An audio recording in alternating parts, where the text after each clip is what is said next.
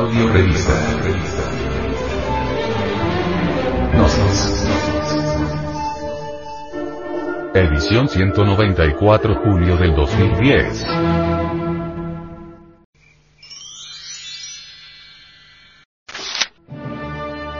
Metanoia. Un cambio de mente trae libertad.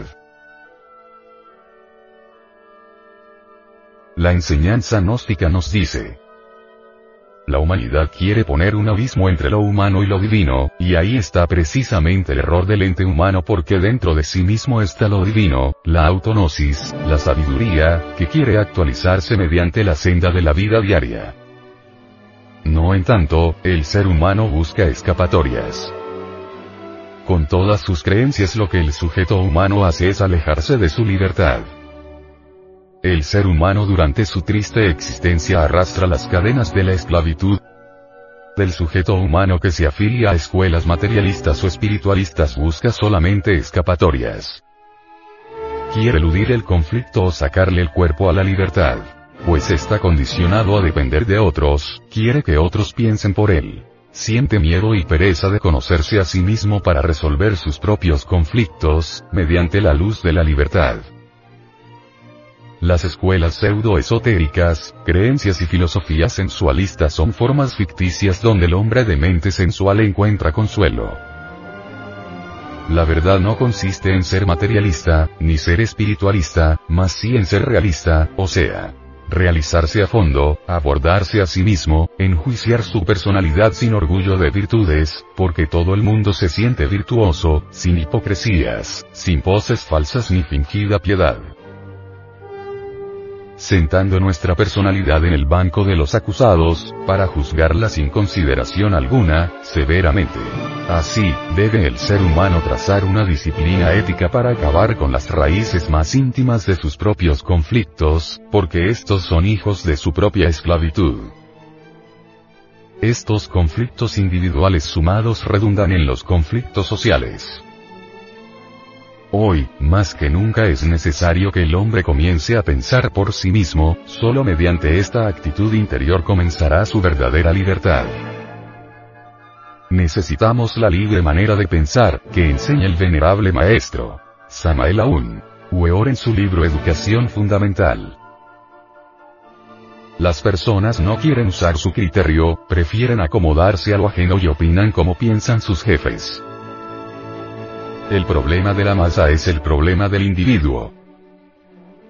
En cuanto éste no aprenda a resolver sus propios problemas, la humanidad estará llena de incertezas, sufrimientos y calamidades que en vano sus líderes políticos intentan solucionar, porque ellos mismos están llenos de problemas para intentar resolver los ajenos, o sea, también son esclavos de sus conflictos, problemas, contradicciones, afanes, teorías, iras, codicias, envidias. Hoy, la masa decepcionada aspira a la catástrofe porque está martirizada. De este modo pretende salir rápidamente de su desesperación. Por eso diariamente oímos frases como esta. Antes de estar colgado es mejor caer. Esto da una idea clara del desespero de las masas y de la magnitud de la catástrofe.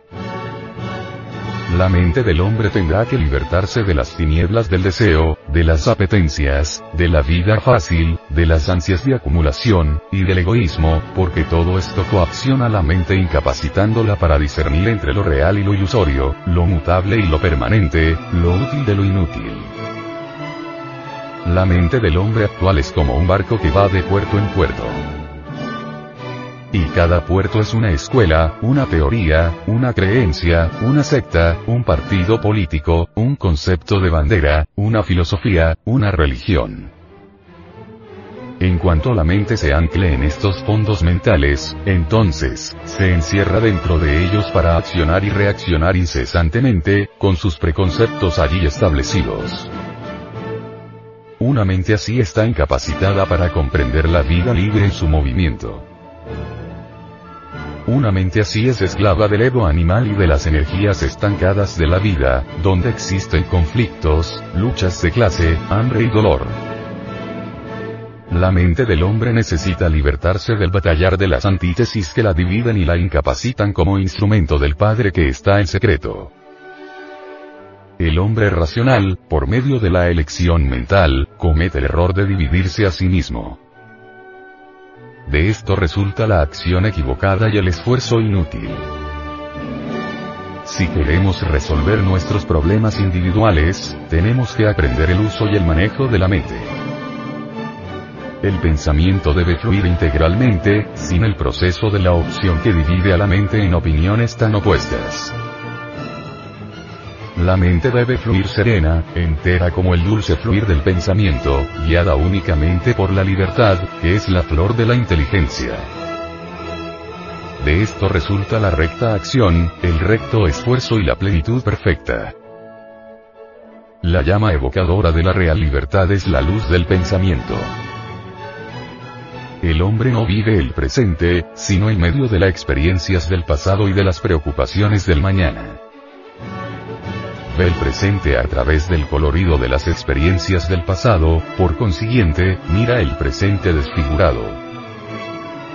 Él no percibe la realidad presente, y obstinadamente se llama a sí mismo de hombre práctico, cuando realmente es prisionero de su podridero de teorías, supuestos mentales, sofismas, la real libertad no es el mundo de conquistas militares, ni de líneas fronterizas, pero sí de un nuevo estado de conciencia, de alma, que nace en el hombre que deja de identificarse con las banalidades del mundo de eso que la gente cree que es importante cuando realmente no tiene nada de importante, pues suponen que la última moda, o el coche último modelo, o la cuestión esta del salario fundamental es lo único serio, es decir, llaman serio la crónica del día, la aventura amorosa, la vida sedentaria, la copa de licor, la carrera de caballos, la carrera de automóviles, la corrida de toros, el chismorreo, la calumnia, etc.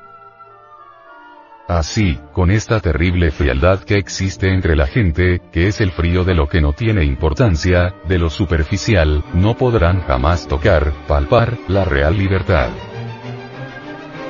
Obviamente, cuando el hombre de la crónica del día o la mujer del salón de belleza escuchan algo sobre la verdadera libertad, como quiera que esto no está en sus planes, ni en sus tertulias, ni en sus placeres sexuales, responden con un no sé qué de frialdad espantosa, o sencillamente retuercen la boca, levantan los hombros, y se retiran con indiferencia.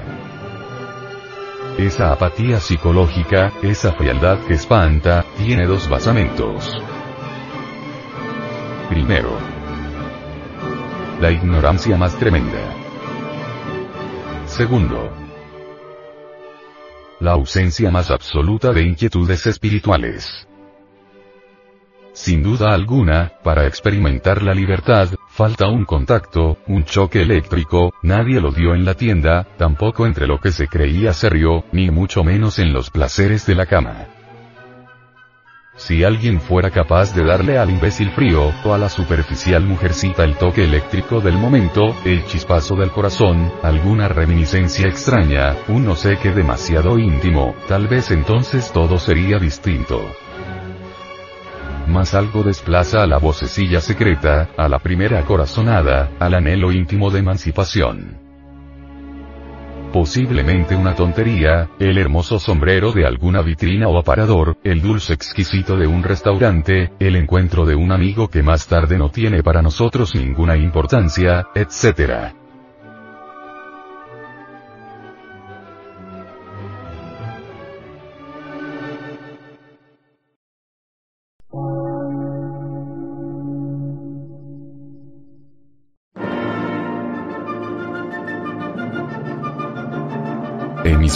Gnóstica, transmundial.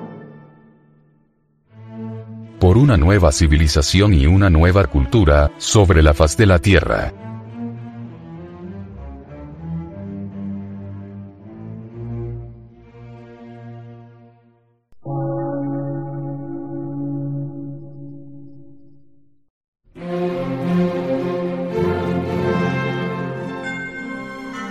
medio de radiodifusión científico, artístico, místico y filosófico, de la Asociación Colombiana de Centros de Estudios Gnósticos, Antropológicos, Psicológicos y Culturales, AC.